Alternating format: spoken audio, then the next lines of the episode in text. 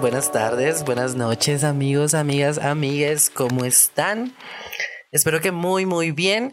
Bienvenidos a este, tu podcast, Te Regalo un Cora. Y Dios, bienvenidos a este último episodio de la primera temporada. En verdad que ver lo que ha pasado con eh, este podcast me hace sentir muy, pero muy bien cuando lo inicié, no pensé que tanta gente lo fuera a escuchar. y no solo eso, sino que tan rápido. En verdad que gracias a aquellas personas que me han escrito por redes sociales, a quienes han compartido y vivido así como yo cada episodio, creo que cada uno ha sido el resumen de una parte de mí y ver que algunos se han sentido identificados con eso me da la gratitud total. He escuchado como algunas personas han tomado personal muchas cosas de las que he hablado y comprendo el por qué. Quizá fueron parte de cada proceso por el que pasé y que de seguro aún estoy pasando, pero a la final creo que pues, el mensaje llegó. Me he preguntado por qué no decirles muchas cosas personalmente y la verdad es que ya llegas a un punto en el que simplemente va a ser desgaste más que aporte. Nunca van a entender o aceptar cosas y esperar que lo hagan sería como Sí, amigos, pedirle peras al olmo.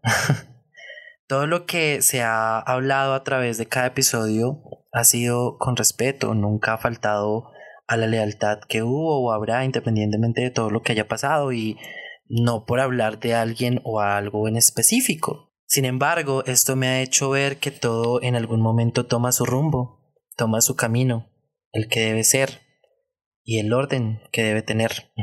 Las cosas así deben ser. Oigan amigos, el primer episodio de este podcast lo titulé como relaciones tóxicas. En ese momento fue aquello que a la final me motivó a empezar este camino. Hoy quiero terminarlo.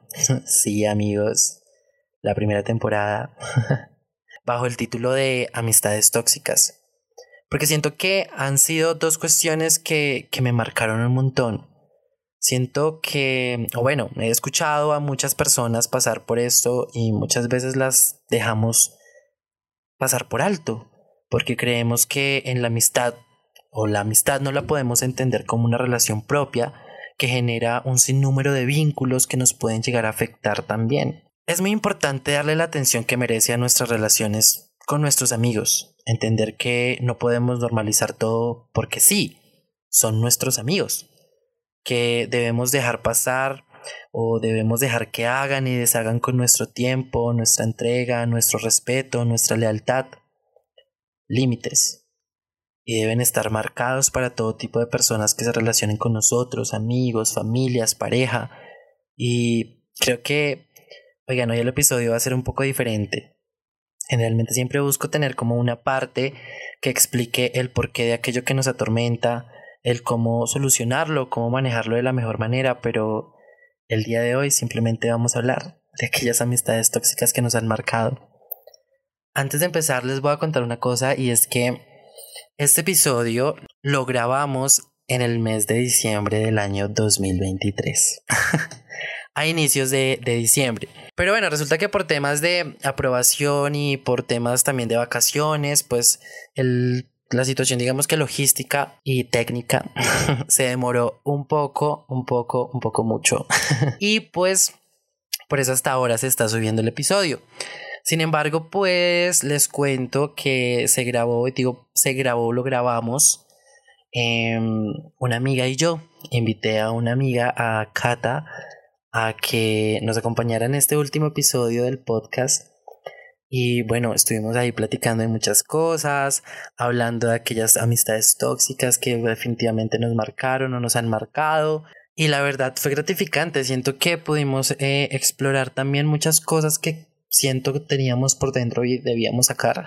Entonces, pues nada, eh, va a haber un corte así un poco, un poco abrupto después de lo que les estoy hablando porque simplemente los voy a dejar con la grabación de, del episodio que hicimos y de antemano agradecerle a Kata por el espacio, por el tiempo, por venir a acompañarnos en este episodio. Les cuento que va a ser un poco largo porque se hablan un montón de cosas. Espero que se tomen el tiempo para escucharlo completo y nada, ustedes saben que les agradezco un montón y, y la segunda temporada se viene con muchísimas cosas interesantes interesantes, eh, productivas y sé que nos van a servir a todos en algún momento de nuestras vidas. En verdad que muchísimas, muchísimas gracias, los quiero un montón y bueno, los dejo con el episodio. Bye. Hoy no estoy solo, hoy por primera vez en este podcast hay una invitada y quiero que le demos la bienvenida a Cata. Hola Cata, ¿cómo estás? Hola Charlie, ¿cómo vas? La verdad es que me alegra mucho que estés aquí. Ya creo que varias veces te lo había dicho que quería invitarte a el podcast y algunos de los episodios, pero no se había dado. Al que te quería invitar era el último que había subido, pero esa vez te fuiste para Medellín. Te fuiste al concierto, Rebe, ¿cómo te fue? Muy bien. Fue una experiencia inolvidable. Realmente no me arrepiento de nada. Siento que de todo uno aprende y cada experiencia uno siempre sacar lo positivo. Y realmente fue algo que marcó mi vida. Fue algo mágico. Upa, pero mejor dicho, México. Me encanta. Bueno, para los que no la conocen, Cata es una amiga mía ya de hace tiempo. Ella es una persona muy especial, siento que es una persona muy empática y de hecho por eso también pensé en invitarla a alguno de los episodios del podcast. Y pues qué mejor que en el último episodio para cerrarlo con broche de oro. Muchas, gracias. A ti por el tiempo y pues por estar aquí. Bueno, como ya escuchaste, la idea precisamente del episodio de hoy es sobre amistades tóxicas cómo han venido influyendo, qué ha venido pasando en nuestras vidas y la verdad es que la idea de hoy es precisamente contar qué experiencias hemos tenido al respecto de esta. Digamos que la dinámica va a ser muy simple, yo te voy a hacer algunas preguntas, tú me vas a responder y pues bueno, ahí se va a ir dando la charla de, de, de todo este tema, a ver qué, qué más sale. Entonces, bebé, bueno, la idea de lo que te decía es precisamente hacerte unas preguntas, que las respondas con toda la sinceridad del caso. Desde el Cora, precisamente, te regalo un Cora, pues para que saques todo eso que tengas que decir o que puedas compartir con todos nosotros. Y pues bueno, empecemos. ¿Sí o no? ¿Has tenido experiencias con amistades que no son muy sanas? Total. Bebé, ¿tú a qué le podrías llamar una amistad tóxica? Yo siento que en las amistades, como en las relaciones amorosas, em, debe existir cierto tipo de, no quiero llamarlo toxicidad, pero sí está bien el punto de que quisiera saber cómo estás, dónde estás y todas esas cosas. Pero siento que en una amistad se marca más el tema de mm, por qué estás, con quién estás, por qué con él sí, por qué conmigo no, tienes que estar acá, no debes estar allá. ¿Como los celos? Mm, sí, más que los celos es cuando crees que tú haces parte de su inventario, por decirlo de alguna manera. Como de su propiedad. Exacto. O sea, como que si tú sales conmigo, solo es conmigo. Si tú. Pero si tú no me dijiste que ibas a estar con él, entonces ¿por qué te viste con él o con ella o lo que sea? Siento que sí, obviamente, como más que por toxicidad, podría llamarse como por bienestar, o sea, como avísame dónde estás, avísame con quién estás, pero no llegar al punto de hacer show, por decirlo de alguna manera, porque me viste o te dije que estaba con X o Y persona. Ok, ¿tú crees que entonces eso es lo que podría definir también parte de la toxicidad en la amistad, ¿sí? Sí. Bebe, ¿tú qué crees que debe ser como un punto inflexible o un no negociable hablando pues con de amigos? que sea un no negociable que tú digas como que no, esto no lo puedo dejar pasar. Yo digo que algo innegociable es la lealtad. La lealtad ante cualquier cosa. Eh, digamos que el hecho de no importa si tú estás bien o estás mal con esa persona, si esa persona te confía a ti algo, no tienes por qué ventilar. Eh, exactamente. Eh, siento que no sé, pues me voy a atrever a decirlo, yo soy una persona demasiado leal, yo tengo, como se dice, callados de muchas personas, personas que ya no hacen parte de mi vida y que aún así yo mantengo a salvo todas esas cosas. Y desafortunadamente no todo el mundo actúa de la misma manera. Entonces, em, ya me ha pasado, no una ni dos veces, sino en varias ocasiones, en que me entero de X o Y cosa que yo pude haber confiado en una persona y de repente otra persona llega y me dice, ay, no, bebé, terrible lo que te pasó, ¿por qué tal? Me contó. Entonces como que siento que eso no se negocia. Y eso pasa mucho porque a veces precisamente uno no, no, no forma como ese límite, o sea, uno confía obviamente en los demás y las demás personas resultan precisamente ventilando ese tipo de cosas. Quizá a veces en, en muchas ocasiones no de forma dañina, pero sí hay que precisamente creo yo que dejar claro cuando uno confía algo a alguien, como que oye, pilas con esto porque... Red flags, hablemos de red flags. ¿Qué red flags crees tú que pueden ir dañando de a poco una amistad? Eh, um, la falta de criterio, siento yo, porque, um, o como de personalidad, no sé cómo llamarlo puntualmente.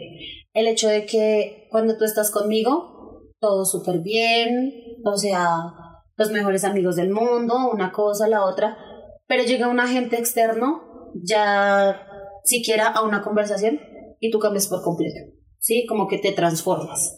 Sí, eso es pura falta de personalidad, porque tú eres como eres con cualquier persona. Exacto. Otra red flag, eh, mala copa.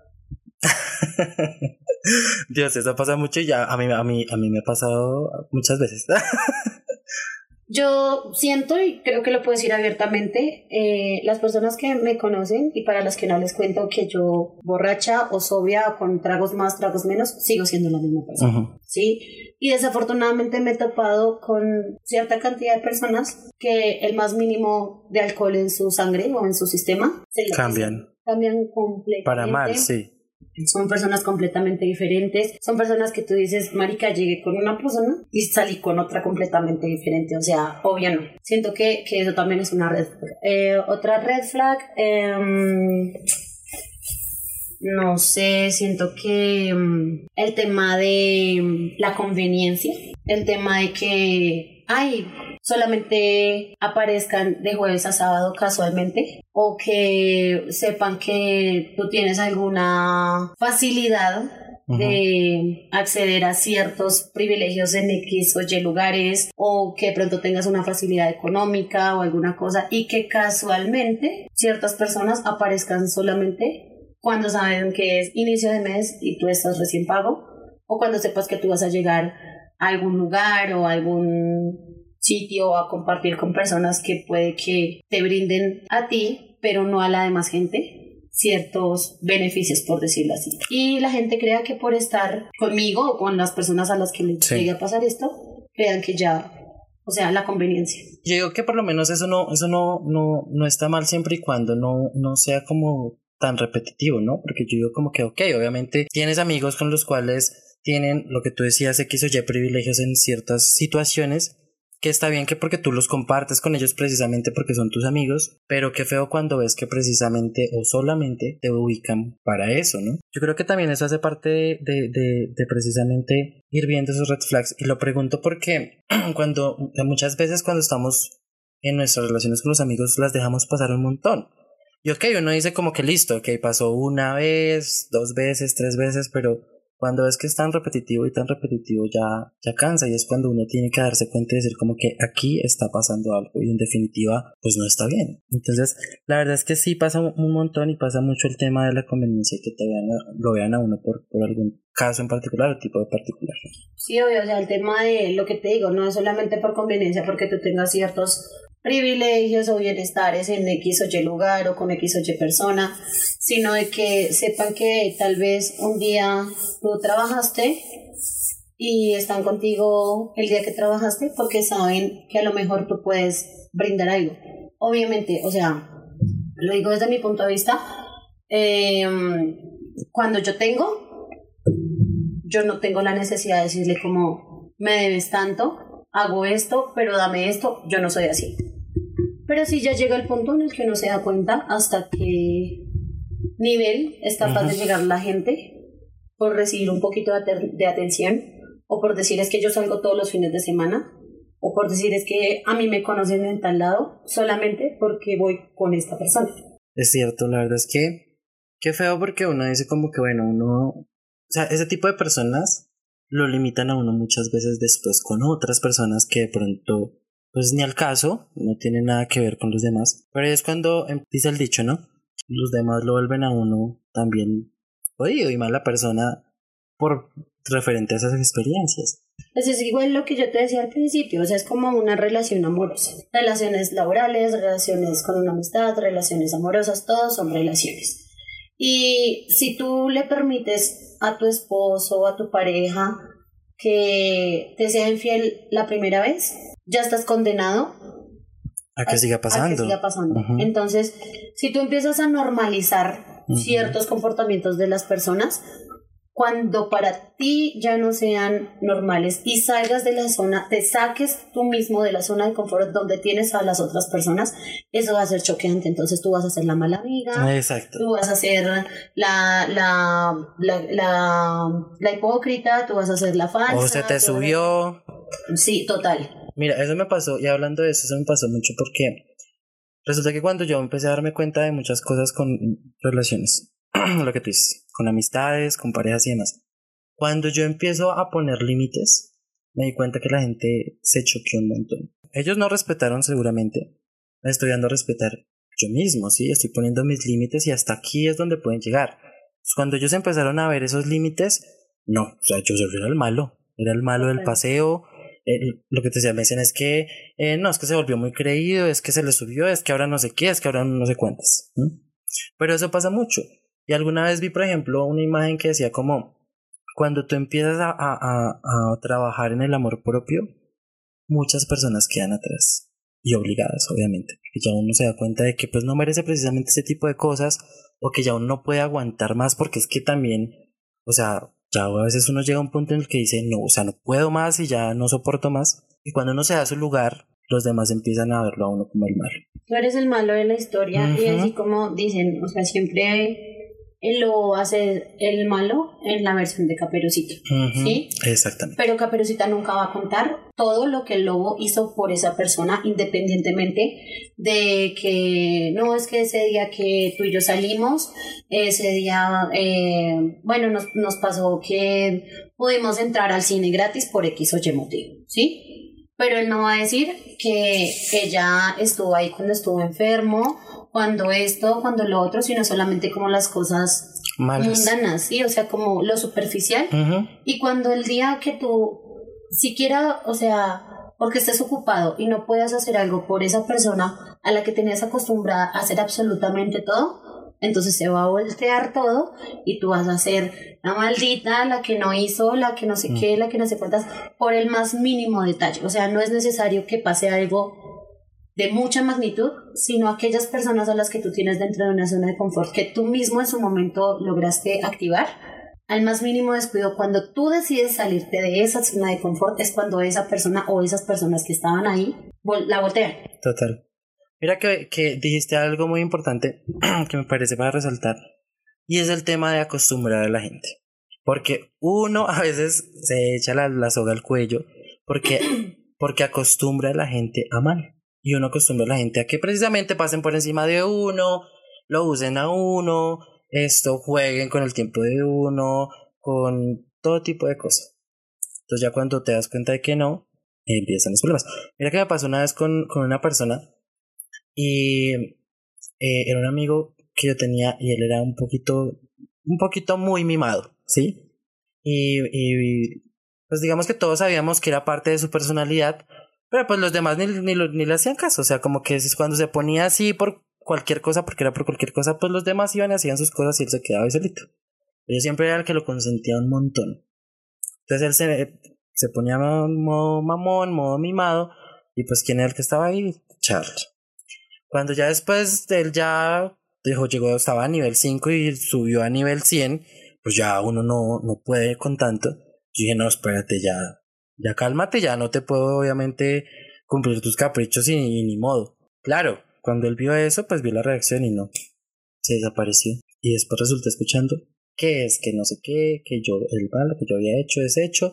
Mejor dicho, la cola del tigre, tenaz. Esto la verdad es que sí, qué feo que, que uno precisamente, porque uno yo creo que lo hace obviamente con la mejor intención de cuidar a sus amigos, de darle lo mejor, de que se sientan bien con uno, de, de que disfruten también la compañía de uno, no con el ánimo de acostumbrarlos a mal, sino pues porque son amigos y porque tú los quieres. Pero qué feo que ellos lo vean precisamente. Aprovechen. Exacto. Se aprovechen en algún momento. Y eso pasa mucho porque también creo que, que cuando uno está muy disponible para los demás, los demás dejan de extrañar tu presencia. Y te conviertes en, en algo más ahí porque saben que siempre vas a estar ahí. Qué feo eso, la verdad. Me parece tenaz porque precisamente debería ser al contrario. O sea, si una persona te entrega también tu vida al 100%, pues la idea es que lo valores, lo respetes y que sea recíproco. La verdad, eso de decir no sé, que uno hace las cosas sin esperar nada a cambio, de cierta forma no es... quitaste la palabra de la boca, o sea, mi abuelita a mí siempre me decía, uno siempre debe dar sin esperar recibir nada a cambio. Pero siento que eso es algo más, o sea, a mi parecer, es un dicho que más está más dirigido a lo material. que a otra Total. cosa. Porque hay algo que se llama reciprocidad, ¿sí? Y yo, si yo tengo la facilidad para consentir a mis amigos, porque yo soy muy consentida, pero también soy muy consentidora. Si yo tengo la facilidad para darles a mis amigos, eh, es que vi tal cosa que me gustó, no sé qué, no sé cuántas, y yo tengo la facilidad para decirle como, toma, o sea, yo sé que te gusta, toma. Pero a lo mejor mis amigos no están en la condición para decirme a mí como, eh, Cata, toma porque sé que te gusta, pero me devuelven eso en tiempo de calidad, en consejos, en abrazos, en esas cosas. Yo siento que eso nivela un poco la situación, ¿sí? Pero ya cuando se pasan, o sea, ya cuando te das cuenta que estás nadando tú solo, eso realmente no sirve de, de absolutamente nada, o sea, realmente no sirve. Sí, la verdad es que sí. O sea, básicamente estamos conectados, estamos conectados Conectae. con el mismo pensamiento total. Bebé, bueno, ¿cuándo, qué momento tú dijiste como algo pasa aquí? De pronto en una situación específica que tú hayas dicho como, ya esto no me está generando paz ni tranquilidad. Eh, me ha pasado varias veces, realmente, pero mm, siento que el hecho de que, mm, no sé, tal vez yo en algún momento me acostumbré a estar con una sola persona y eh, no era que estuviéramos todo el tiempo juntos realmente, pero eh, sí llegó el punto en el que, no sé, llegaron otras personas a mi vida, otras personas a su vida, empezamos como a tomar cierta distancia, por decirlo así, hasta que llegó el momento en que una noche puntual me dijo como, no, me voy a ir, no sé qué, estoy cansadísima, se fue y eh, al otro día me llama y me dice como, ay no, imagínate que llegó esta nena y me buscó y no sé qué, y no sé cuántas y esto y lo otro, pero te juro que no pasó de la puerta de mi casa, te lo juro. ¿Sí? Y yo, ok.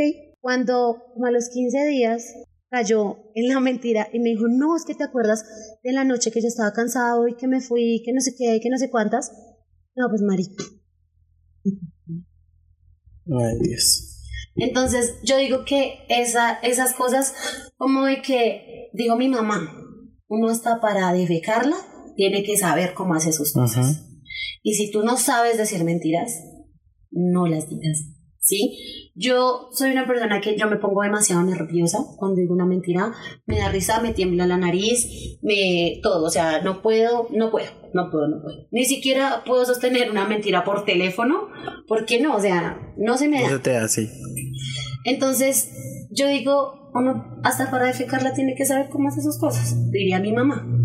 Entonces, si tú no sabes mentir o si tú no sabes mantener una línea estable con una amistad, o sea, yo no te voy a juzgar, yo no te voy a decir nada, pero a son de que tú me vas a decir que algo no pasó sabiendo que sí pasó y que yo no soy nadie para juzgarte ni para decirte nada. Sí, ¿qué intención va a tener pues, para decir eso? no? Exacto. O que me diga como, no, es que imagínate que eh, yo no puedo salir este fin de semana porque me quedé sin plata, no sé qué, no sé cuántas. Yo gasto. Y muchas veces me ha pasado, muchísimas. Sobre todo el año pasado, me pasó muchísimo. El año pasado, digamos que yo estaba como en un umbral, en un umbral económico, donde estaba muy bien económicamente, donde sí, bien.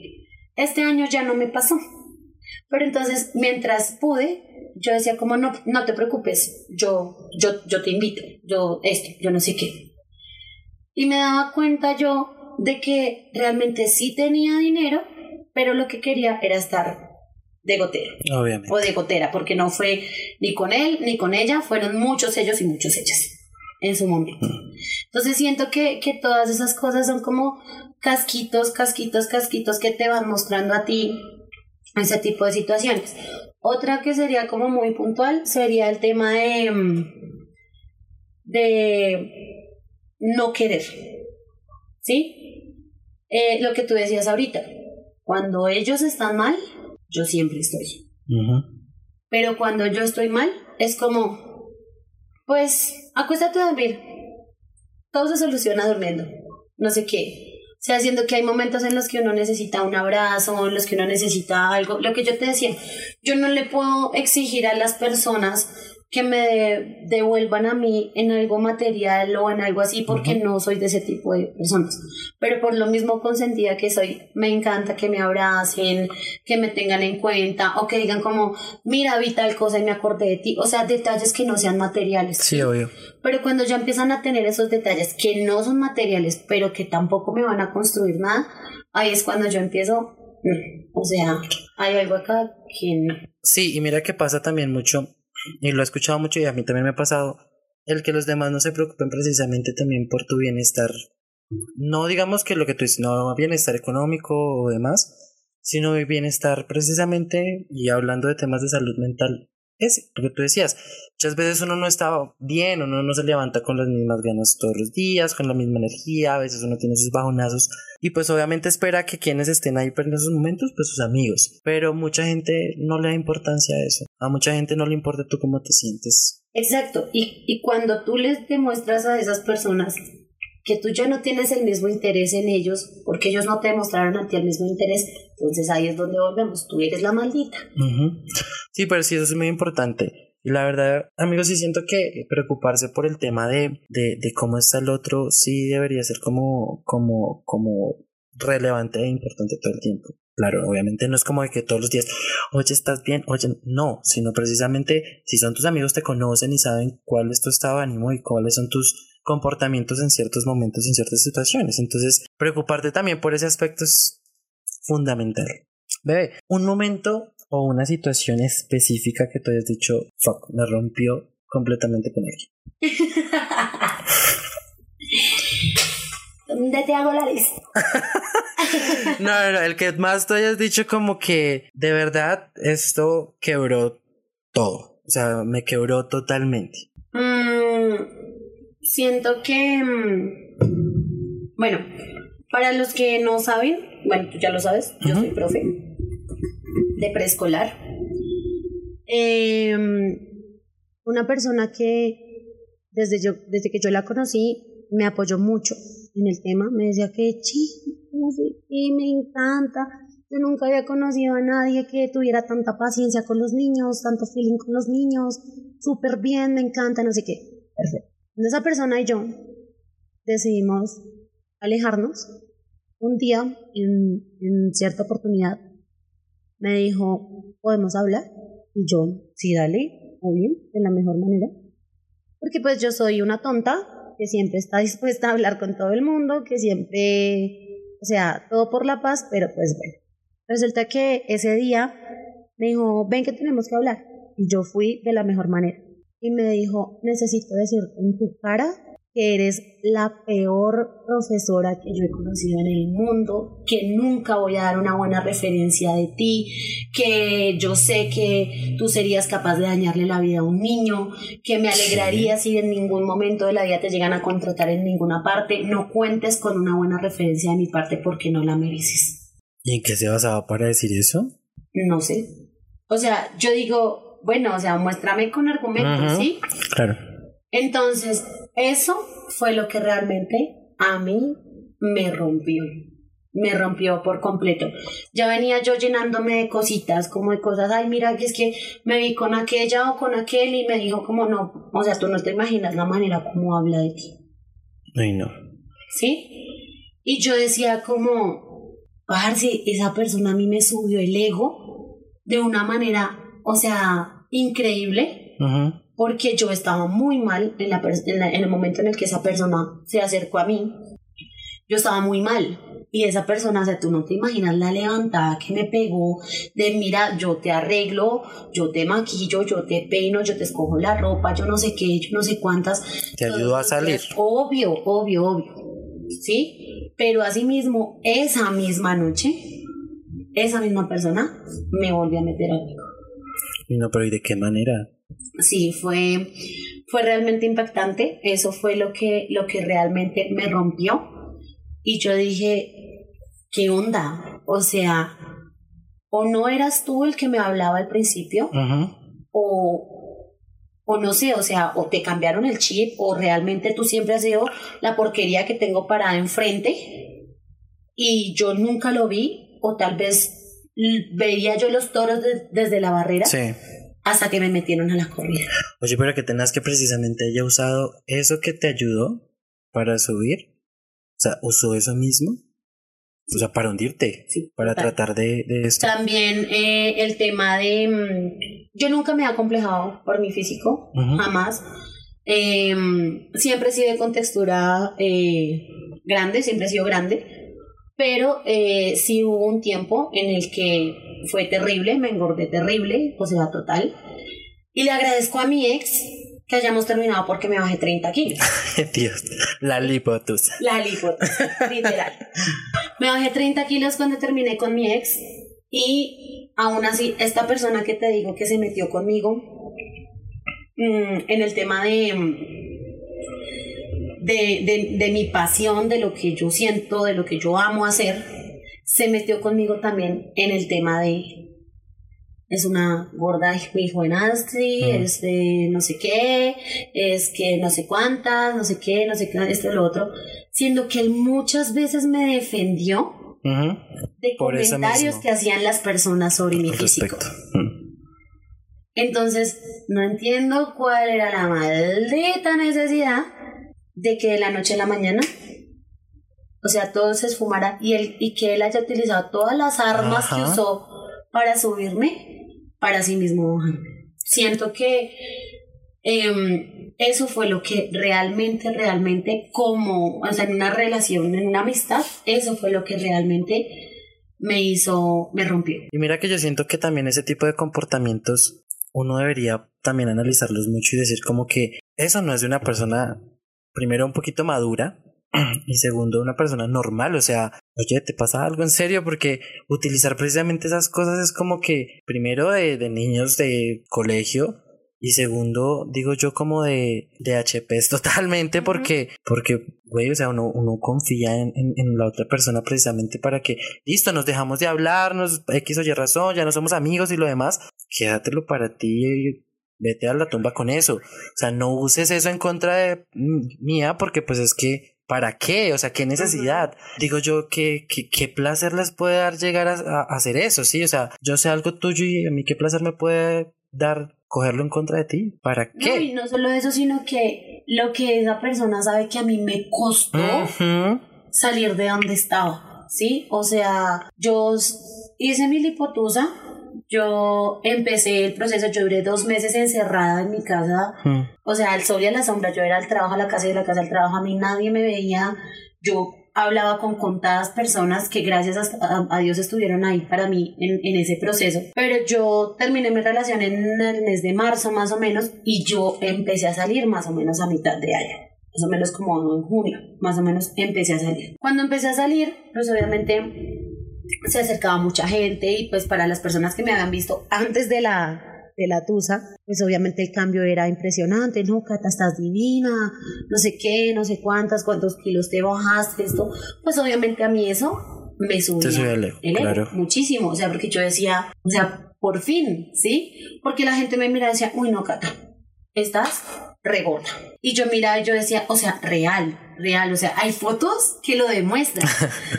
ya después de, de, este proceso de la lipotusa, em, llegó otra persona a mi vida con la que también empecé como a tener una relación amorosa, no sé qué, y esta persona también baila, ¿sí? Pero ya no me dio lipotusa, sino ya me dio una depresión tenaz, tenaz.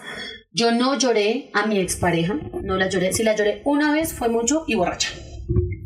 Pero con esta otra, con esta otra persona sí me pasó de que era lágrima mañana, tarde y noche, donde yo decía, pucha, yo salí de una relación toxicísima de cinco años, estoy intentando, o sea, tener algo con otra persona y esta me salió peor. No. ¿Sí? ha caído caerle. Exacto, literal. Entonces, este ser humano que te cuento llegó en ese momento en el que yo estaba súper mal, donde yo decía, Parce, yo bajé de peso, ahora me, me maquillo, me arreglo, todo esto. Yo decía, ¿qué me falta? ¿Qué me falta? ¿Qué me falta? Y ese ser humano se encargó de que no. O sea, a ti no te falta nada, tú lo tienes todo, no sé qué, no sé cuál. Esa conversación que yo tuve con esa persona cuando me dijo hasta Vico, no duró más de cinco minutos. Tuvo menos de cinco minutos para joderme la vida, literal, para joderme la vida. Es una persona que yo, o sea, le agradezco lo que hizo por mí y se lo voy a agradecer toda la vida.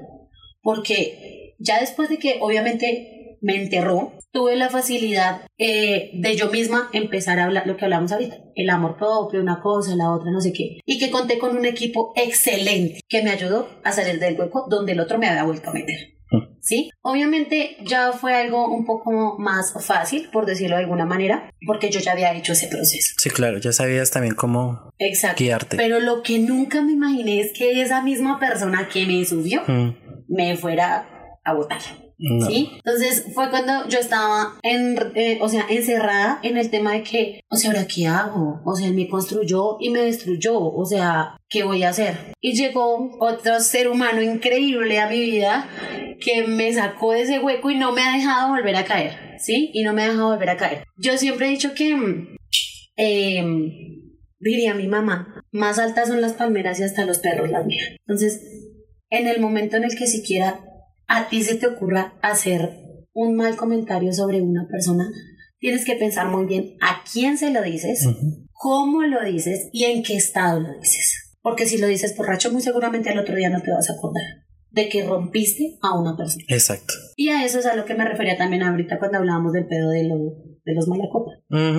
Entonces, a eso, o sea, ese, ese es el punto. Como, esa fue la situación que a mí realmente me volvió caca, o sea, No, pero es que no es para menos, o sea, lo que yo te digo, yo digo, yo uno piensa y dice como que, pero ese tipo de comportamientos debería estar también como, debería ser diagnosticable. pasó algo muy curioso y es que casualmente, o sea, después de un tiempo yo tuve la oportunidad de hablar con esa persona, no por la paz, pero tampoco por el bien. Por la guerra. Exacto, o sea, no fue ni, ni bueno ni malo, o sea, fue una conversación y ya. Eh, ¿Qué pasó? Este, ay Catalina, es que usted fue y dijo que yo la había hecho echar del trabajo, es que usted fue y dijo no sé qué. Yo le dije, yo no puedo creer que en menos de cuatro días existan tantas coincidencias. Mm, O sea, fueron muchas coincidencias. Yo le dije, mira, yo a ti te quiero y te quiero muchísimo porque yo soy así estúpida.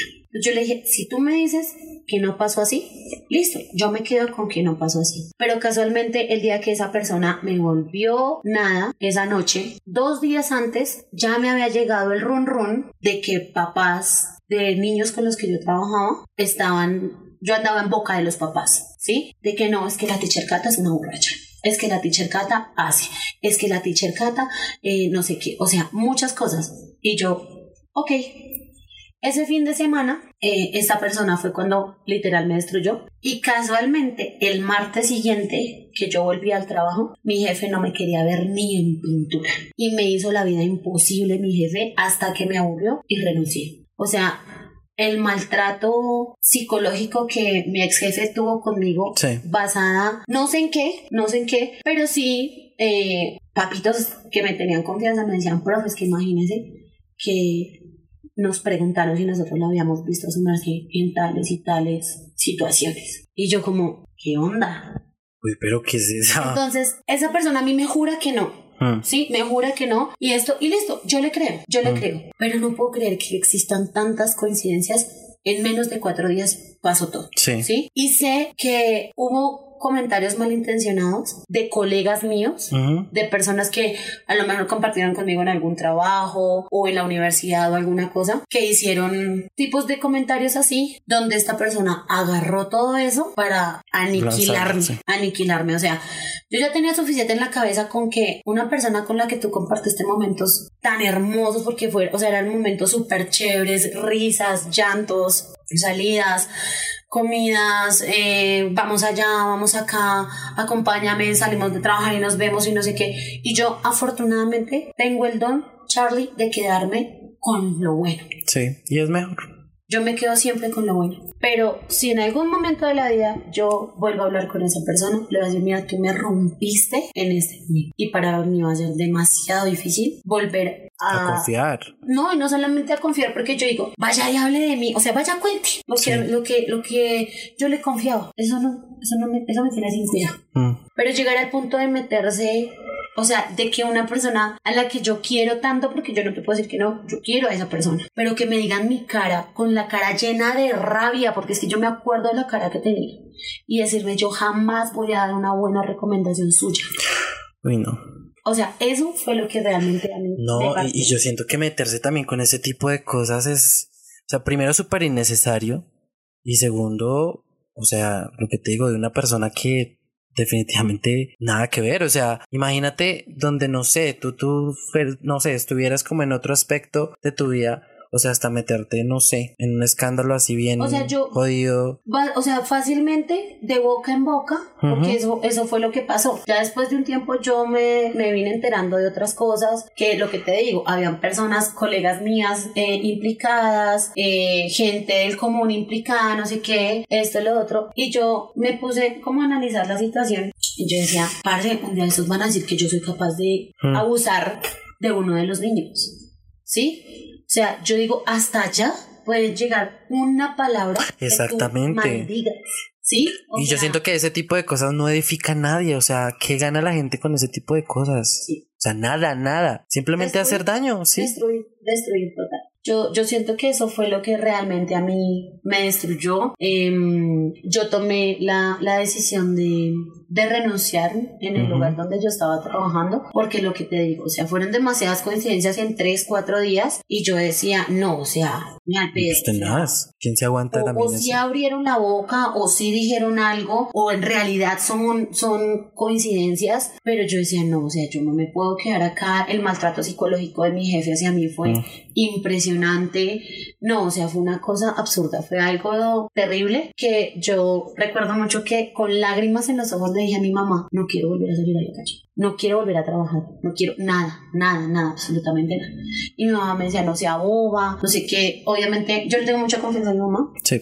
Yo le conté a mi mamá lo que había pasado y mm, mi mamá me decía como, pero si usted no es eso, si usted sabe lo que usted es. Yo le decía, mamá, pero es que yo lo vi en sus ojos y yo no puedo creer que esa persona que me construyó me haya destruido. Y mi mamá me dijo, no, Nítica, yo a usted no le traje al mundo para que llore. Se para y va, y si va a pasar la carta de renuncia, la pasa y acá miramos cómo hacemos, cómo nos ayudamos entre todos, no sé qué, no sé cuántas, esto, lo otro. Me llegó una oportunidad laboral justamente a los 8 o 15 días que, que había pasado ese pedo. Me llegó una oferta laboral, no sé qué, presenté entrevista, hoja de vida, me dijeron la espero el martes, yo renuncié. Yo dije, no, esperen el miércoles, yo voy, entrego puesto de trabajo, renuncio el martes y me voy. Afortunadamente, desde el 10 de agosto, nadie sabe dónde trabajé hasta el 30 de noviembre, no conocía yo a nadie en ese, en ese colegio, nada, nada, nada, o sea, yo en mi mundo completamente aparte. Y mejor, porque imagínate dónde... o sea, no. Y es que hasta eso se podría constituir en acoso también de parte de esta, de esta persona. De, de, quien sea, de quien sea, porque digamos lo que te digo, esa persona a mí me decía, no, te lo juro que no, te lo juro, te lo juro que no. Y yo le dije, ok, yo me voy a quedar con que tú me dices que no. Y si tú no fuiste, pues tú no fuiste. Si tú no hablaste, pues tú no hablaste. ¿Sí? Mm. Pero lo que te digo, fueron tantas cosas, tantos eh, episodios continuos donde yo decía, bueno, creámosle y no hizo nada. Pero ya venía pasando dos días antes lo de, lo de los papitos. Sí. Ese fin de semana lo de este ser humano. Y el lunes o martes de esa semana, mi jefe haciéndome la vida imposible. Yo decía... alguna relación tiene. O sea, obvio, ¿sí? Pero bueno, yo decidí confiar en su palabra como lo hice mucho tiempo que no me sirvió de nada, yo decidí confiar en su palabra y le creí y hasta el día de hoy no voy a decir que no fue, pero si él me dice que no fue, listo, no. Ok. ¿Sí? Y ahí Y sí, mejor tú te quedas con eso también. Exacto. O sea, lo que te digo, yo me quedo con lo bueno. Yo me quedo con lo bueno. yo no soy nada, absolutamente nada rencorosa. Tú me hiciste una pregunta puntual, yo te la respondí. Porque ahorita va a ser, no es que Catalina es una rencorosa, pero como estás diciendo que no sé qué, que no... No, yo simplemente estoy contestando preguntas puntuales con respuestas puntuales. Sí, total, la idea precisamente también es como que en eso simplemente estamos hablando de un tema específico, ¿sí? no estamos hablando tampoco de personas en específico, ni mucho menos. Y siento yo que es como también para no tomarnos lo personal. Y lo dije al principio del episodio. Si te queda el saco, Exactamente, sí. O sea, precisamente al inicio del episodio lo dije y la idea es que si alguien de pronto se puede sentir como eh, eh, aludido, seguramente o tiene alguna relación o tiene algo que ver, pero pues simplemente la demás gente pues no sabe quién es, no sabe de qué estamos hablando, de quién estamos hablando. Entonces precisamente no es nada personal. Y así como tú me estás contando esto ahora, seguramente esa persona también estará contando su versión de las cosas a otras personas y es igual de válido como lo que estamos haciendo acá. Bueno, bebé, sigamos. Alguna vez en un episodio yo hablé sobre las segundas oportunidades. ¿Tú crees que cuando vemos o hemos pasado por, por una relación de, de, de amigos tóxicos, ¿Crees que vale una segunda oportunidad? Mm, de todas las veces que me ha pasado, siento que se debe ganar. No se trata de, venga, yo sé que la embarré, perdónenme y ya. Si tú de verdad quieres esa amistad, si tú de verdad valoras esa amistad, si tú de verdad extrañas esa amistad, tienes que hacer lo imposible por, por recuperarla. Y como se lo dije ayer a alguien, em, yo siento que los hechos desafortunadamente, como como Santo Tomás, hasta no ver, no creer. Sí, es mejor. Entonces... las palabras se las lleva el viento. Obvio. Puedes decir muchas cosas hoy, pero ¿y dónde queda? Y, y yo siento que, que si estuviésemos acostumbrados a otro tipo de cosas, las palabras tendrían sí. valor. Lo que te decía, la gente lo vuelve a uno también. Falto de fe en ese aspecto. Carente. Sí. Época. Entonces siento que sí, eh, cuando una persona quiere realmente hacer parte de tu vida, busca la manera para entrar o para volver, independientemente de lo que sea. O sea, lo que hablamos ahorita, relación de pareja, sí, total. amistad, en lo que sea. Pero siento que en una amistad es más denso, ¿sabes? Y eso sí es cierto en una amistad es, es, como más fuerte por el hecho de que mm, muchas veces las cosas que a ti te pasan con tu pareja se las cuentas a tu amigo. Lo que a ti te pasa en tu casa, se lo cuentas a tu amigo. Es como el soporte que tienes con las demás relaciones que tienes. Exacto. O sea, yo siento que el amigo es como la basecita que tú le pones a los ladrillitos. ¿Sí? Entonces yo tengo un ladrillo en mi familia que se me cayó, pero ahí está mi amigo que me echó. ¿Sí? Tengo mi basecita que es mi pareja, mi, mi ladrillito que es mi pareja y se me cayó, pero me quedó ahí la base que es mi amigo. Entonces yo siento que cuando se han roto tantas cosas, cuando esa persona defraudó tu confianza, defraudó tu lealtad, defraudó tanta, tanto en ti, yo soy fiel creyente de que sí, uno puede dar una segunda oportunidad, pero uno puede ser el baboso que vuelve repita para atrás. ¿Sí? Y lo que tú dices, esto aplica para todos los tipos de relaciones. Sí, es verdad. Pero en una amistad es mucho más denso, porque yo no puedo volver a acostarme a dormir en una pijamada con una persona que me vendió con todo, con todo mi pueblo, con toda mi ciudad, con todo el mundo. O no puedo volver a llevar a mi casa a una persona por la que mi mamá y mi papá y mis hermanos o mi primo o mi vecino o el que haya sido me haya visto vuelta nada porque me defraudó la confianza, porque me lastimó, porque me destruyó, porque alguna cosa. No puedo. ¿Sí? Sí, total, la verdad es que es cierto y sí me he dado cuenta de eso, que muchas veces las tusas de, de amigos duelen o son un poco más densas que las tusas de, de amor romántico. Sí, claro, claro, o sea, son, son mucho más, más complicadas porque lo que te digo, o sea, tú no confías, tú no le vas a confiar lo mismo que le confías a tu hermano, a tu amigo. Sí, total. No le vas a confiar lo mismo, o sea, obviamente, ay, no es que yo soy el mejor amigo de mi novia, ay, eso no pasa. O sea, no se engañen, pendejo. Sí, total. Eso no pasa, porque tú le puedes confiar a Y más ahorita, o sea. jamás. Empezando porque en muchos lugares de esta pequeña ciudad o de este pequeño país o de este pequeño planeta, sí. hay un novio por cada cuadra, ¿sí? O sea, donde, o a una novia por cada cuadra, donde esta pasó del vecino, de la vecina, del uno, del otro, de no sé qué, empezando por ahí. Sí, o sea. Qué horror. O sea, real. Sí, sí, total, pasa. O, pasa de que, ay, mira, te presento no sé qué. Ay, tú fuiste novio de tal y tal y tal y tal. Ay, pero es que estás saliendo conmigo. Ah, no, pero ya es recorridísimo, recorridísimo. Sí. O sea, eso pasa. Sí. Sí, pero digamos que en el tema de los amigos sí es un poquito más más complicada la, la, situación. O sea, sí, obviamente yo tuve mi, mi tusa por mi expareja, em, una cosa, la otra sí. Em, lo que te digo, después tuve la oportunidad de darme, de darme otra oportunidad, valga la redundancia, con otra persona con la que también estuve súper mal, lloré, sufrí una cosa a la otra. Pero ese vacío tan hijo de madre que se siente cuando tú dejas de hablar con un amigo es horrible. Sí. Horrible. Y mucho más cuando tú estás acostumbrado a que están hablando todo el día por chat, pero salen de trabajar y van. Compartes el un tinto. 100%. Y, y si tú estás con él o con ella tomándose un tinto, pero tú te tienes que ir a tu casa, se van hablando por teléfono o hablan por teléfono horas y horas completas. O, digamos, a mí me pasó, porque Catalina es una tonta.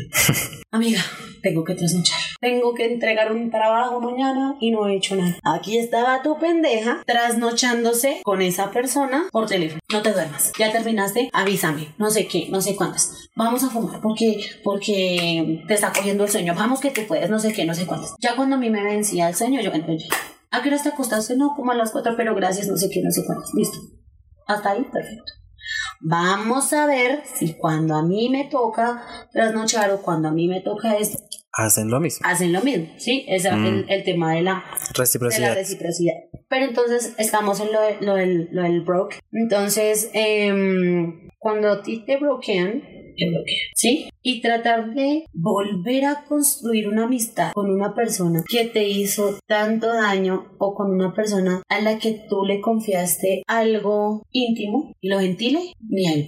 Sí, la verdad es que yo siento que también debe ser como muy complejo, sobre todo retomar todo, porque es retomar todo desde una posición ya negativa que traes desde atrás. Obvio, porque es que desafortunadamente es como estar a la defensiva todo el tiempo. O sea, como será que, será que si le cuento que me está pasando esto, va y lo La inseguridad, o sea, O, o sea, total, total. O sea, yo siento que a ti te cuesta menos volver con tu expareja que volver con, con un amigo. O sea, Sí. yo soy muy dada al diálogo, yo soy muy dada a estas cosas, sí, pero lo que te digo, lo mismo que decimos ahorita, volver a una segunda oportunidad o volver a, a construir algo, yo siento que tiene que empezar absolutamente de ceros como si no se conocieran. Pero desafortunadamente nosotros No. los seres humanos no pasa y uno no, no, Exacto. Tenemos corazón, por decirlo Ujú. así, y todos somos rencorosos. O sea, yo, yo no, a mí no me gusta decir que soy rencorosa, pero algo hay, algo hay. pero tengo memoria. Sí, exacto. Sí, tengo memoria. Y hay muchas cosas que, lo que te digo, yo tengo callados de mucha gente, pero yo sí conozco el significado de la palabra lealtad. Y respeto también. Exacto, o sea, yo hoy en día no puedo decir que tengo los mismos amigos que tuve hace un año, o hace dos años, o hace cinco años. Pero si a mí, mi amiga Perenceja me confía algo en el 2010, te lo juro que ese algo sigue. Y yo creo que eso es lo que más debería importar. Lo que decía al principio, independientemente de lo que haya pasado, o sea, quédese uno con eso y ya listo. Así como con las relaciones. Cuando uno tiene una relación de pareja, lo que no funcionaron las cosas, dejémoslo ahí y cada quien ya por su lado.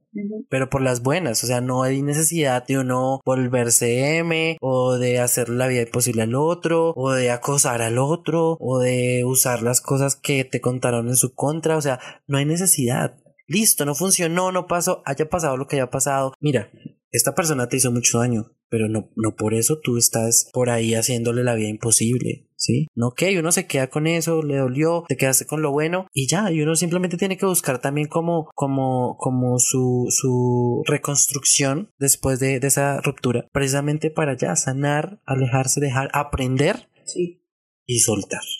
Que siento yo que es lo último también. Sí, igual, digamos que yo soy como, yo sé con qué personas en la vida uno puede hablar y con qué personas es mejor decir no. Hasta ahí. caso y ya, lárgate o yo me largo porque no, ¿sí? Eso que dices va a la siguiente pregunta y es que mira, yo pienso que a veces, o bueno, pienso que muchas veces cortar de raíz esos vínculos que no te funcionan es la mejor opción. ¿Tú qué crees al respecto? Yo siento que sí, pero es que Catalina es una tonta que...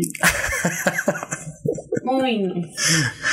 Em, sí lo hice un par de veces, donde te puedo decir que esas, ese par de veces, uff, dolorosísimo. Claro. Dolorosísimo, dolorosísimo, o sea, realmente fue demasiado, demasiado duro. Pero con el paso del tiempo uno se va dando cuenta que al cortarlo de raíz, mm, o sea, empiezas a dejar de extrañar más rápido. Ujú. Es que eso lo hace, lo hace más fácil para uno. Ujú. ¿Mm? Lo hace más fácil. Quizá no sea como la, la opción más sana, porque de todas maneras uno tiene que trabajar en todos los, los, los- los- las etapas y demás. Y es mejor trabajarlas una a una, porque a veces uno se las salta, corta de raíz, pero más adelante te viene todo eso otra vez. Todo eso que no solucionaste, que no sanaste y demás. Exacto, mira, a mí me pasó exactamente hace un año, exactamente hace un año me pasó que tenía pues un grupito de, de amigues y de cosas y no sé qué, y yo decidí darme la oportunidad de conocer otras personas, de salir con otras personas, de, de todas esas cosas y, y sentí que me estaban viendo con ojos de maldita, ¿por qué me cambias? ¿Sí?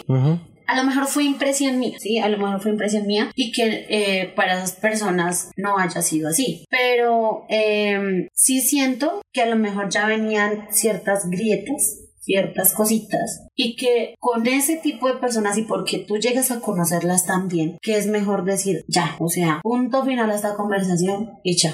Pero empiezan las indirectas por acá, las qué incómodo eso. por allá. Qué incómodo. Eh, no sé qué, esto, lo otro. Y a mí me dicen mis amigos que soy una tonta porque siempre me quedo callada. Y sí, o sea, yo no soy de ponerme a boca con absolutamente nadie. Por ahí con mi mamá porque soy pero, pero yo no me pongo a boca con absolutamente nadie. O sea, a mí me, eh, me... Sí, o sea, justamente hace un año, yo creo que eso fue como para mm, despuésito del aguinaldo, empezando año el año pasado, o sea, este año empezando año, donde empezaron a decirme como, amiga, este ser humano está escribiendo tal y tal cosa en X, o sea, este ser humano está escribiendo tal y tal cosa en Y, este ser humano dijo tal y tal cosa, de hecho decía, donde tienen el autoestima sellado, o sea, lo que tú hables de mí habla más de ti Total, eso sí es cierto. Y, va con los actos también. Todo, todo, o sea, obvio todo. Entonces, que indirecta va, que indirecta viene, que no sé qué. Yo estaba tan feliz. O sea, te lo juro, sí, al principio me dolió. Al principio. Pues claro, porque es que es una persona que te importaba. Exacto, me importaba muchísimo, me importaba demasiado. Y, y yo llegué al punto de, de, de lo que te digo. O sea, el año pasado yo me fui al Festival de Luces con, con mis amigos y esa persona se quedó. Eh, uno de mis hermanos estaba cumpliendo años ese día cuando yo me fui con mis amigos al Festival de Luces y yo andaba con este ser para arriba y para abajo, para arriba y para abajo, para arriba y para abajo. Yo decía, nos vamos a la luna y este ser humano corría detrás mío a la luna mm. y no, o sea, éramos inseparables, realmente éramos inseparables. Pero entonces yo digo que entre mujeres nos tiramos más duro. Em, entonces lo que pasó con este ser humano fue que, o sea, tan real, yo, yo creí que era tan de mi familia, tan de mi casa, que ese día yo me fui y la dejé comiendo con mi familia. Mm. Y yo me fui con mis otros amigos. Entonces yo decía, eso me enseñó también a ser un poco más selectivo. Sí, total. Eh, entonces, eh, no del todo porque sigo siendo una tonta, pero sí, sí me, me enseñó como, o sea, también abre los ojos y date cuenta a quién le estás abriendo las puertas de, tu, casa, de tu corazón y de tu vida. Obviamente lo que te digo, yo no le guardo rencor absolutamente a nadie, pero tengo memoria, ¿sí? Puede que yo, o sea, tampoco soy perfecta. Sí, sí, porque mira que he escuchado mucha gente, por ejemplo, con el tema del podcast, como que he escuchado comentarios que dicen como, ay, no, pues el perfecto. Ay, no, pues no, uno no es perfecto y uno sabe que también tiene muchos errores, demasiados. Solamente que uno reconoce también las cosas y las situaciones. Y siento que reconocerlo si lo hace un poquito a uno más maduro emocionalmente. Exacto, entonces yo la última vez que tuve la oportunidad de hablar con esta persona, yo le como, mira, si en algún momento de la vida tú te sentiste atacada por mí o te sentiste mal por algo que yo hice o alguna cosa, lo siento, o sea, en serio te estoy ofreciendo una disculpa, lo siento, no sé qué, si este va a ser el momento para que cortemos acá, cortamos en eso habíamos quedado hasta que empezó. Que por acá, que pajarito azul, que la camarita, que por acá una cosa, que la otra, que no sé qué, que en historias, que las preguntas anónimas, que esto, que lo otro, es que. Entonces fue una cosa loca. O sea, yo decía, ¿en serio? Entonces volvemos al tema de que lo que tú hables de mí habla más de ti que de mí. Eso es muy cierto y la verdad es que, bueno, uno dice también como que, ah, siento que uno a la final aprende, ¿no? Uno resulta también aprendiendo, o sea, o a los golpes o no sé, pero uno resulta también aprendiendo lo que tú decías, hacer un poquito más selectivo con las personas a quién le compartes, a quién le confías, precisamente a raíz de todas esas experiencias que, que, que, uno cuenta y que le ha pasado, ¿no? Pero en definitiva uno se queda con eso, de, de, de, o sea, dejar las cosas también ahí por lo sano, que no hay necesidad tampoco de aumentarle y aumentarle y aumentarle por X y razón. Exacto, porque eso no construye para nada, al contrario, destruye todo el tiempo y seguramente va a destruir lo que tú decías, más a, la persona que lo hace que a la persona que, el otro piensa que lo va a recibir. Entonces sí es verdad como, como dejar las cosas cuando no funcionan ahí, ya, listo, no funcionaron, no se van a volver a intentar, no hay forma, no hay modo ni razón tampoco. Entonces no volvamos también el, la, la post ruptura en un campo de guerra donde a ver quién es más. Y yo siento que a veces eso es también como una guerra de egos a ver quién tiene más eh, energía, a ver quién tiene más influencia, a ver quién tiene más poder, entre comillas. Entonces se vuelve una guerra insulsa y estúpida que en algún momento se va a tener que terminar obvio. y no va a quedar seguramente nada bueno dentro de ti. Ni dentro de ninguno, porque vamos a resultar diciendo como tanta shit. Para nada. Sí, pasan los años y al fin y al cabo, ¿qué queda después de eso? El desgaste Obvio. O sea, yo siento que esas personas gastaron más su energía escribiendo cosas hacia mí que lo que yo realmente me desgasté leyendo. Eh, asimilándolas. o sea, sí, no te puedo negar que al principio fue muy duro. Sí, sí, sí. al principio fue muy duro. Ya después yo decía como... ¿Para qué? Sí. Sí, no tiene sentido total. Y lo que te digo, pasará el tiempo y en algún momento se tendrá que terminar y no va a quedar absolutamente nada. Ay, bebé, Dios santo. Bueno, ya después de que hablamos de todo esto, ¿crees tú que en definitiva la experiencia te dio sabiduría y que el tema de poner límites al fin y al cabo es esencial? ¿Qué otra cuestión crees tú que para evitar de pronto aquellas personas que escuchan que no han pasado por esto, se eviten la, la, la fea experiencia de pasar o de permitir una amistad, digamos, eh, que no es sana, una amistad tóxica. Yo digo que tú, tú tienes que aprender a ser tu mejor amigo, ¿sí? O sea, obviamente no está mal en confiar en otra persona, en contarle tus cosas a otra persona, pero tú te tienes que amar tanto a ti mismo que no, no digo que no sea necesario, porque a veces es necesario buscar refugio en otras personas. Sí, sí. Pero yo siento que cuando tú aprendes a conocerte a ti mismo, sabes lo que realmente quieres para tu vida y sabes que estás dispuesto a entregar en una amistad y que estás dispuesto a recibir en una amistad. Y sobre todo que no quieres también. Exacto. O sea, yo pasé por una relación amorosa tóxica de cinco años y estoy segura de lo que no quiero volver a tener en una relación amorosa. ¿Sí? Pero asimismo ya hice mi duelo con, con mis amistades tóxicas porque no es algo puntual en este momento de que hace un año o hace dos o hace tres. Yo me he dejado de hablar con mucha gente durante toda mi vida, ¿sí? Y sé puntualmente lo que tampoco quiero para una amistad, ¿sí? O sea, y el tema, yo siento que el tema de la lealtad, o sea, es que la, la lealtad es innegociable, es innegociable. A mi X persona en algún momento también me dijo, es que yo no puedo creer que estés hablando con el man con el que me pusieron los cachos. Y yo, pues, machi, te los pusieron a ti, no a mí, tú y yo ya no somos amigos. ¿Sí? Otra cosa que tú estuvieras de pronto hablando con esa persona, no sé, creando un plan malévolo para encontrar. Ay, no, mañana vamos a almorzar a mi casa, los mejores amigos. Sí, total.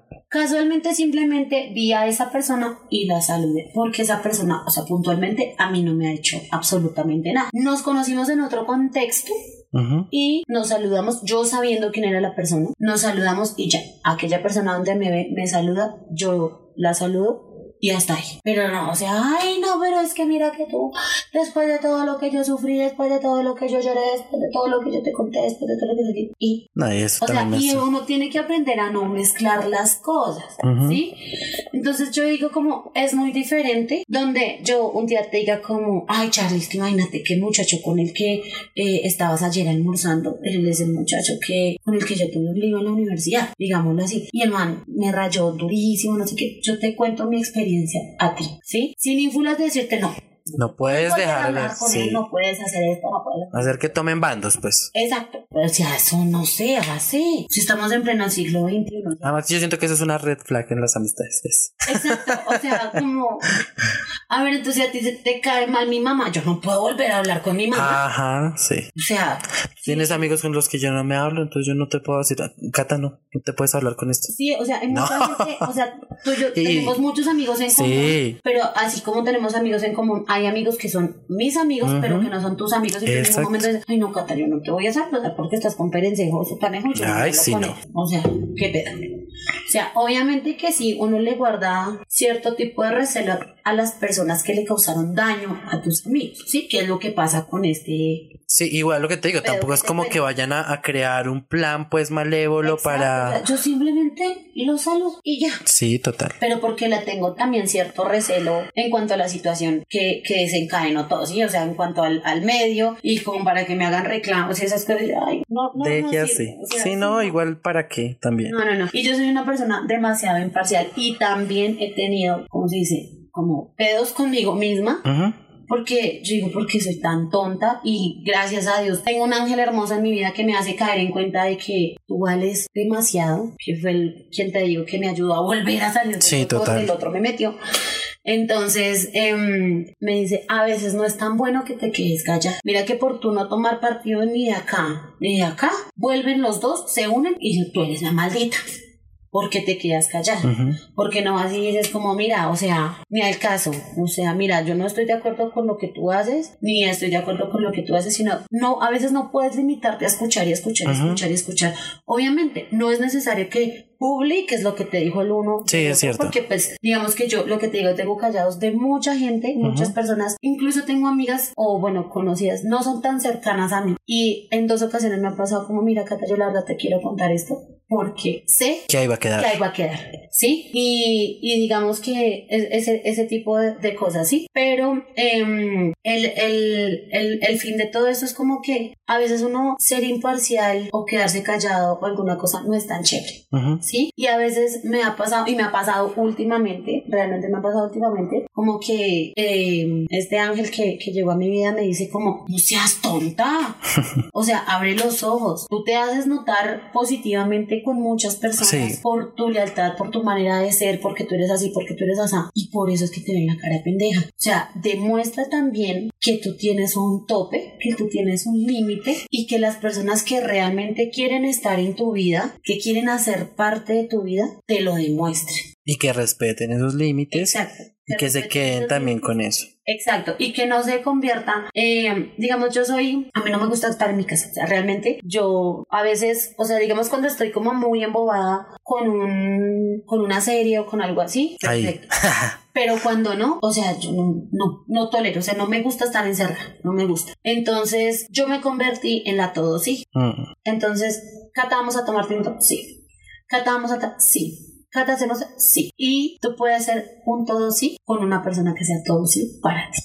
Sí, la reciprocidad. ¿Sí? Pero cuando llegan y, ay, Cata, nos vemos y tomamos tinto. Eh, vamos y vemos pasar las palomas en la Plaza Bolívar. Entonces, Catalina, todo, todo, Mm. todo. Vamos a ver si cuando Catalina tiene ganas de ir a ver las palomas en la Plaza Bolívar, También la también van a copiar. Entonces, no me ha pasado, hasta el momento, no me ha pasado de que yo quiero hacer algo y que alguien me diga como, no, no Suerte. es el momento, no sé qué. Eh, yo tengo mi todo, sí. O sea, yo tengo mi todo sí, eh, pero mi todo sí, en algún momento me ha dicho, no, machi, hoy no, hoy no tengo ganas, hoy no quiero, hoy no sé qué. Y eso son poner límites sanos. Sí, claro. Entonces, como yo me convertí en la todo sí de todo el mundo, yo digo, ¿qué va a pasar cuando yo diga que no? Yo soy una persona que se va de la vida de la gente sin decir absolutamente nada. O sea, el día de mañana yo me puedo ir de tu vida con un argumento, claramente, con algún Sí, argumento, obvio. pero yo te no te voy a decir Nada. nada. O sea, yo simplemente me voy y ya Ay, qué fuerte. y ya, o sea, real. Y me pasa que yo me puedo ir de la vida de esa persona, esa persona. Ay, no, pues más pasa fuerte un aún. mes, pasan dos meses y como, ay, oye, que es de tu vida, no sé qué, no sé cuántas. Y yo digo, ahí está, ¿sí? Entonces, si de pronto mañana... Eso podría ser como un filtro, ¿no? También tú es como que, mira, a ver qué pasa. A ver, y y sabré quién está de verdad conmigo y quién no. Exacto. Entonces, mm, estoy en el mood de que, Cata, vamos a tomar tinto mañana. No, nene, o sea, voy a estar ocupada. Eh, yo sé que a veces uno estar desocupado en su casa es también estar ocupado con uno mismo. Sí, claro. Y estoy empezando a trabajar en el tema de que estar en mi casa no está mal tampoco, ¿sí? Y sobre todo que hay que compartir tiempo de uno para uno.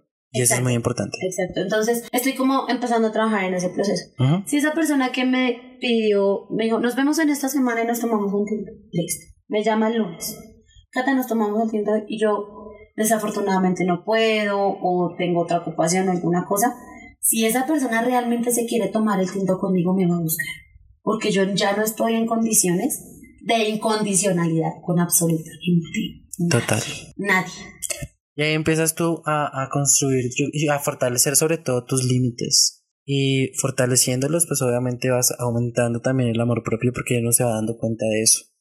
Uno se va, como que le cambia también uno la perspectiva de las cosas, de las personas y de la vida. Ahí uno se va dando cuenta también de que el tiempo de uno vale más de lo que uno creía, que las palabras de uno, el apoyo, eh, lo que tú seas, estar simplemente con alguien y ya acompañándolo a lo que sea, vale demasiado. ¿Sí?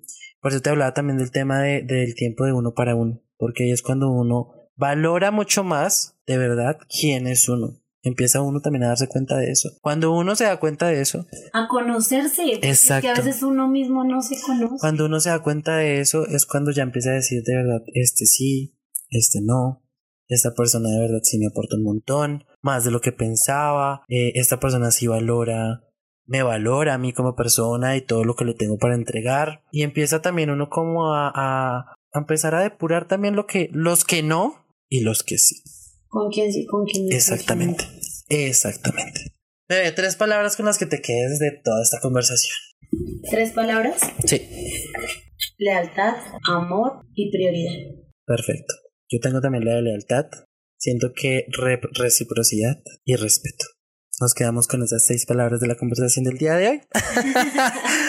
bueno, para concluir, es importante que prestemos atención a nuestras relaciones. Amigos, sea del tipo que sea, no debemos permitir que pasen por encima de nosotros, que nos vulneren, que nos usen y que se aprovechen de lo que somos. Si vemos que alguien no nos hace bien, que en vez de aportarnos, de hacernos sentir conformes, lo dejemos de lado. Yo sé que dejar atrás a personas que nos han acompañado por mucho tiempo y con muchas cosas es difícil, es complicadísimo y seguro tomará tiempo, pero es mejor cuando ya nada es igual, cuando eso que nos, eso ya nos atormenta más que de pronto aportarnos o que ya no está funcionando, dejarlo así siento yo que es la mejor opción.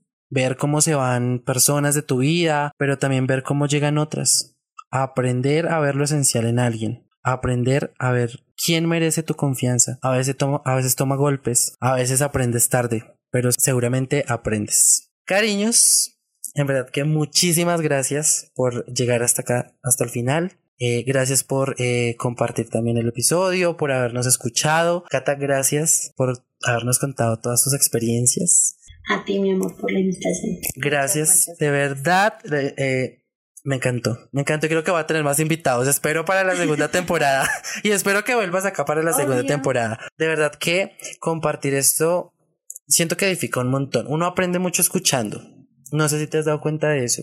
Cuando uno escucha a los demás, a veces encuentra la solución también a muchos de sus problemas o de las cosas que le atormentan a uno. Así que en verdad, muchísimas gracias por compartir todo lo que compartiste. Lamento mucho que hayas tenido que vivir esas experiencias. Sé que son difíciles y son muy complejas porque de cierta forma también he vivido unas similares. Entonces, espero que, que en algún momento también veamos atrás y digamos como que, ok, fue difícil, aprendimos un montón. Total, tú mismo lo acabas de decir, o sea, de todo, absolutamente de todo se aprende, de lo bueno, de lo malo, de todo, absolutamente todo se aprende y yo siento que lo que te decía recién, yo aprendí lo que no quiero volver a repetir sí, total, por favor. y, y, nada, que siempre encontremos precisamente ese valor que nos costó, pero que ahora ya tenemos. Que lo vamos a dejar. Afortunadamente, nosotros mismos debemos darnos y que en muchas ocasiones nosotros mismos no nos lo damos. Así y por eso permitimos que la gente empiece a señalarnos o que la gente empiece a darnos el valor, entre comillas, que nosotros mismos debemos tener. Y pues afortunadamente yo edifiqué mi autoestima y mis cosas con ayuda de otras personas. Pero mi valor solamente lo sé yo. Y yo sé lo que valgo y yo valgo mucho como para volver a atravesar por ese tipo de situaciones. Así es, y yo siento que también construir eso es tarea diaria, es de todos los días.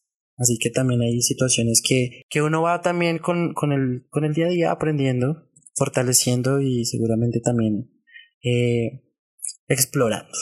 Así que en verdad muchas, muchas gracias a todos ustedes de verdad por llegar hasta aquí. Espero que en verdad hayan disfrutado el episodio, que hayan aprendido un montón de algunas de las cosas que hayamos hablado, que por favor califiquen el episodio. ¿Cómo apareces en redes sociales? En Instagram aparezco como arroba monajar, en Facebook como Catamaría, Cata con K y TH, y en Twitter también como Catamaría, con con TH. Bebé, muchísimas gracias. Espero que en verdad ustedes estén muy, muy bien.